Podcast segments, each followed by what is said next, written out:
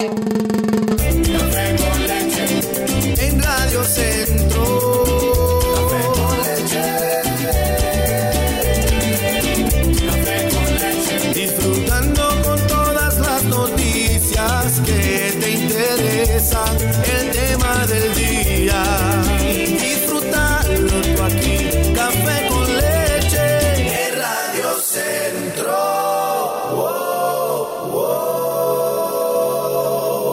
Vamos a continuación a conversar con una representante de Penn State eh, Extension. Esto es un programa para personas en nuestra comunidad, como usted, como yo, que desean eh, realizar algún tipo de hortalizas, eh, tener flores preciosas durante primavera y verano y, ¿por qué no?, cosechar frutos vegetales durante, durante la temporada.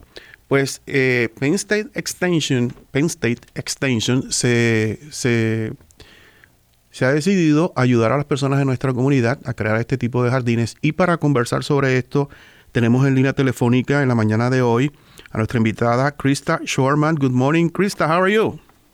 I'm fine. How are you? Good morning. Good morning. How is everything? It's very good. I'm ready for spring. I'm very ready too, especially today. All right, Yes. Kristen, talk to us a little bit about the program that Penn State had, Penn State Extension. Yeah, so mm-hmm. the Penn State Extension is um, it's actually a pretty large program. Mm-hmm. I'm going to talk today just really about the Master Gardener mm-hmm. program, which is a, a part of that. And the Master Gardener program has been around here in Lancaster since about 1988. And the purpose of the program is to really help home gardeners get questions answered that they might have. Ok.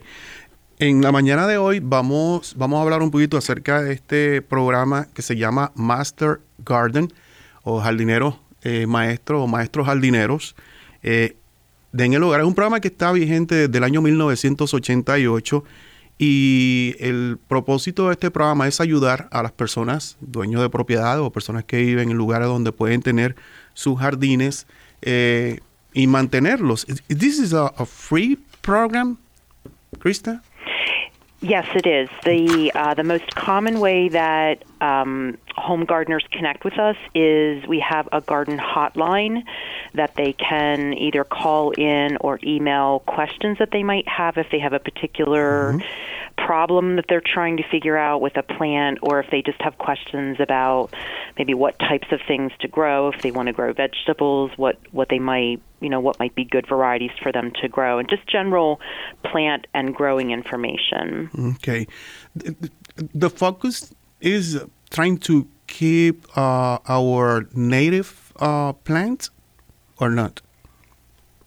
Yes, some of the some of the programs are um, are focused on native plantings. Um, we we have uh, a lot of questions about native plants because they are important for supporting the insects that help pollinate, um, which in, in turn creates food for all of us. Um, so yes, we do talk a lot about native plants. We talk about native bees, and um, sometimes people have questions about um, insects. If they should do something, what should they do? Okay. Bien importante, señora y señores. Este programa es excelente y más adelante vamos a preguntarle a nuestra invitada si vamos a tener quizás alguna presentación en vivo, que creo que, que sí, eso va a ser posible. Pero ellos tienen una línea que, telefónica en la cual ustedes, las personas en nuestra comunidad, pueden comunicarse con ellos si tienen preguntas acerca de qué pueden sembrar en, en- en el patio donde usted vive. Eh, ellos dan información sobre plantas nativas, abejas nativas, insectos que pudiesen dañar eh, sus cose- cosechas o sus plantas y demás. Now, when when we have a lot of insects in, in the in the garden, so we always always has to use pesticide for kill them, or there's something that we can do naturally to keep them away. Uh, Very good question. And the most important part mm-hmm. of figuring out what you should do with an insect is knowing what the insect is. Oh, okay. Um, that that is a really important part of a way that we can help because some insects mm-hmm. actually are very beneficial. They're very good to have mm-hmm. in the garden because they help eat other insects that might be doing harm to plants that you want to have thrive or prosper in your garden. Muy importante, señoras y señores. Le preguntó a nuestra, a nuestra invitada que si todo el tiempo, cuando tenemos estos insectos que pudiesen dañar nuestros cultivos, nuestras plantas, es eh, necesario y está bien utilizar pesticidas o insecticidas, ella nos, nos deja saber que es importante conocer qué tipo de insectos son los que tenemos en nuestros jardines. Algunos, créalo o no, son beneficiosos porque estos se encargan de, ¿verdad? eliminar otros insectos que pudiesen sí ser dañinos para nuestros cultivos, para nuestras flores y para nuestras plantas. Krista, do, do uh, Penn State Extension do in-person presentation and there's there's some that will be coming up soon or Yes, we mm-hmm. will begin doing in person presentations as mm-hmm. many organizations. We've been not doing a lot of those because of COVID, but we do mm-hmm. anticipate getting back out into the public. Um, we do events where we have a table at maybe at a festival or a fair or another type of mm-hmm. um, event, and people can ask us questions, much like they're doing on the hotline if they're if they're reaching out to us on the hotline, and then oftentimes we'll have a focus that we are talking about on that day. Mm-hmm. So we talked a lot last year about spotted lanternfly, mm-hmm. which was a big thing last year and in previous years. And this year we're going to be talking a little bit about, as I mentioned, pollinators and then some of the native bee populations, and probably composting as well. Will be um, maybe for Earth Day um, and some other some other outings that we're going to be doing.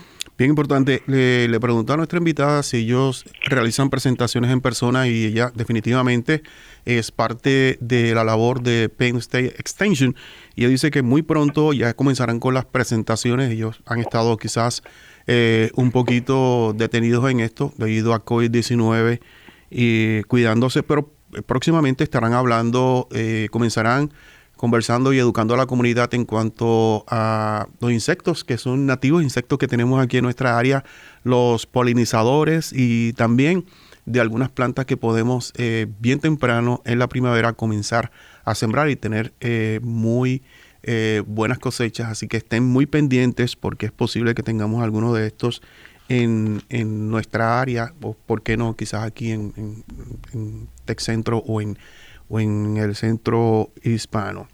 Now, if our listener want to watch probably your website, what type of, of information that you, you have there? So we have uh, the Penn State Extension website has information. Um, if you're talking specifically about gardening, they might find um, articles on uh, growing vegetables, um, managing weeds in your garden, things like when to start planting um, things in your garden. If you're doing more of a flower garden, what might be good choices for a garden that comes back year after year, so a perennial garden. Or if you want to have lots of color through the summer, those are typically plants that you have to plant every year. They're annuals. And um, there's just really a wide range if you're interested in trees or shrubs. There are um, on the website there are articles, there are webinars, and uh, there are recorded webinars. So if you've missed it, you can always go back. Many of them are free. Some of them do have a cost, but many of them are are free and, and just easy to access. Okay.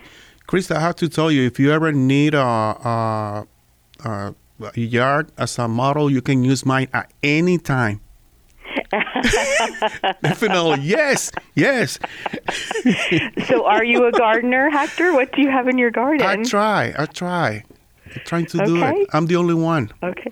My wife love the, my my wife love the one that she don't have to put water or do anything to them. So the easy ones. No, no, no, no. I was telling a friend yesterday. I said low maintenance. Low maintenance Low is not no maintenance. Señoras y señores, este el website de Penn State Extension es uno en el cual usted puede encontrar valiosísima información. Ahí usted, eh, si lo que quiere conocer es sobre plantas, jardinería, cuándo se debe comenzar a, a sembrar las plantas para verlas preciosas durante la primavera y el verano, eh, cuándo eh, comenzar a, sembrar los vegetales, eh, cuándo debemos comenzar a, sembrar ciertos tipos de plantas que no al mismo tiempo. So, uh, uh Krista, uh, let me ask you, you start, um, you start when when the temper temperature is on what range? When you start to planting? So, you, are, you mean planting outside? Uh-huh. Is that what you're thinking? Yes. Yeah. Yes. So, if you if you things, Mm-hmm. there are some vegetables that you can plant earlier before Oh, um, before the last frost. Usually, the last frost is the middle Okay. to the end of May. A lot of people will say, you know, Mother's Day because many of the plants that we put out in containers that we typically think of for summer color, maybe petunias or New Guinea impatiens, um, all of those, they're tropical plants, so they are sensitive even if the temperatures get into the 40s. Um, so that it's really important to not rush on those, even though we're all ready for spring and we want that to happen. Um, flowers that that can be outside. There are some perennials that will bloom as early as February if when they're established, February and March. Um, and as far as actually planting things outside, again, as I said, you could plant some vegetables, lettuce, uh, spinach. You can plant kale if you like doing, and then there are some um, herbs that you can plant early. There are there's actually um, an article on our website about cool cool, cool weather crops versus warm weather crops, so that helps a little bit. And there are also articles on planting dates, so you have an idea of when it's safe to put something out. Ok, bien importante saber cuándo podemos comenzar a, sembrar para tener buenas cosechas y le, le preguntó cuál es la temperatura mínima que debe, que debe haber en el ambiente. Dice que por lo general, luego de, la última eh, eh, frost o congelación que tengamos, aproximadamente cerca de, las madres por ahí, ya es un buen tiempo, ya debe haber pasado el frío que pudiese, ¿verdad? Eh, matar lo que sembremos.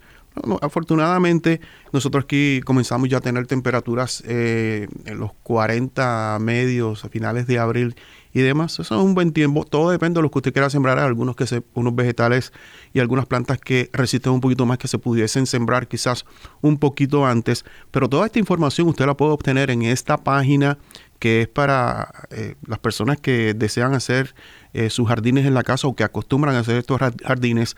Ahí hay muchísima información y nosotros los invitamos a que visiten. What is the website, uh, uh, Krista? So the general website is extension. It would be www.extension, and that's E X T E N S I O N dot P S U dot edu. And Okay. the home the, mm-hmm. and the home gardening section is under trees, lawns, and landscaping. Okay. So you have to go you have to go down a few levels to And- find that. Yeah, and, and, and I was looking at it, and there's a lot of information there for our listener, but plenty information, I would say. Uh, Yes. yes. And it's nice to see nice pictures when it's cold mm-hmm. outside. You can see pictures of flowers and Yes. vegetables mm-hmm. in full bloom. Yes. Señor, bien importante, el website donde usted puede ir y obtener información acerca de estos jardines que usted puede hacer en su casa con todo tipo de información, incluyendo la de cómo eh, podemos eliminar ciertos insectos de nuestros jardines, es en extension.pasu.edu. Ahí usted puede obtener toda esta información. Y the hotline es... I'm sorry, the, The- hotline. the hotline. Is the yeah, I'm sorry. The phone number mm-hmm. is 717 mm-hmm. three- 394 mm-hmm. 6851 Mhm. or you can email and it's the word Lancaster MG as in Master Gardener at psu.edu. Okay. I have a question. Some of our listeners would like to probably uh, bring some plants from their uh, hometown, like for example, Dominican Republic, Puerto Rico. Is that possible to grow them here? You have some information. That is that is a question that Uh-huh. we could certainly help find the answers to. Um, some some the answer is yes, and some the answer is no. It really depends on the area, you know, the temperature and the water requirements and the soil, what the so- what soil is needed. Mm-hmm. Okay. But that's certainly something that would be very interesting to you know to try to figure out what could work here. Okay, but uh, in the last years, I've been seeing a lot, a lot, a lot of banana plants here in our county. But Okay. right? But not necessarily. Yes. not, that that doesn't mean that we're going to be able to probably grow some bananas, or it is possible. I I'm going to be honest with you. I'm not sure about growing bananas. I know a lot of bananas are used for uh, decoration Uh-huh. in planters because they're beautiful They and they have really large leaves. Um, I wonder, and I don't know this for sure, but I wonder if Uh-huh. the if our growing se- like if our season is too short to actually for bananas to actually Mm-hmm. Yeah. get ripe. So they would have to do, you know, do the whole production, you know, grow, have Mm-hmm. have um, have seed set, and then produce the fruit in one season. We just may not have enough daylight and, and time during the summer. But that's a really good question. That's I can find out. Okay, Krista, definitely, I would love to have you probably in, in the center or maybe in, in some place in in our community uh, and, and have some presentation from, from from you guys. I think this is a great information, and I'm anxious to to see my garden uh, beautiful this year again. Yes, and you can always ask questions. Mm-hmm. We can always give you a little bit of guidance. So Thank you, Krista. The hotline is right. 717-394-6851 o usted puede enviar un email con sus preguntas a lancastermg.psu.edu y ahí puedo obtener respuesta a sus preguntas en todo lo que tiene que ver con jardinería y con plantas nativas, incluyendo algunas plantas de nuestros países que a veces quisiéramos eh, cosechar aquí algunos vegetales. Le preguntaba curiosamente a, a Krista sobre las plantas de, banana, que en los últimos años he visto muchas y, es que las personas las utilizan eh, para decorar su- sus jardines porque son muy bonitas y demás. Pero eh, nos dice Krista que es muy posible que no podamos cosechar bananas aquí en nuestra área porque el tiempo que se necesita es bastante amplio, sobre todo si las tenemos afuera. Pero sí he visto por aquí dentro de, de algunos lugares que sí se han, se han logrado cosechar bananas. Krista, excellent information. Thank you so much. thank you for having me. I appreciate the opportunity. Okay, we're going to be the last. right. Okay, we're going to have you again. Thank you. Okay, thanks. Take, take care, Hector. Excellent. Thank you so much. Café con leche.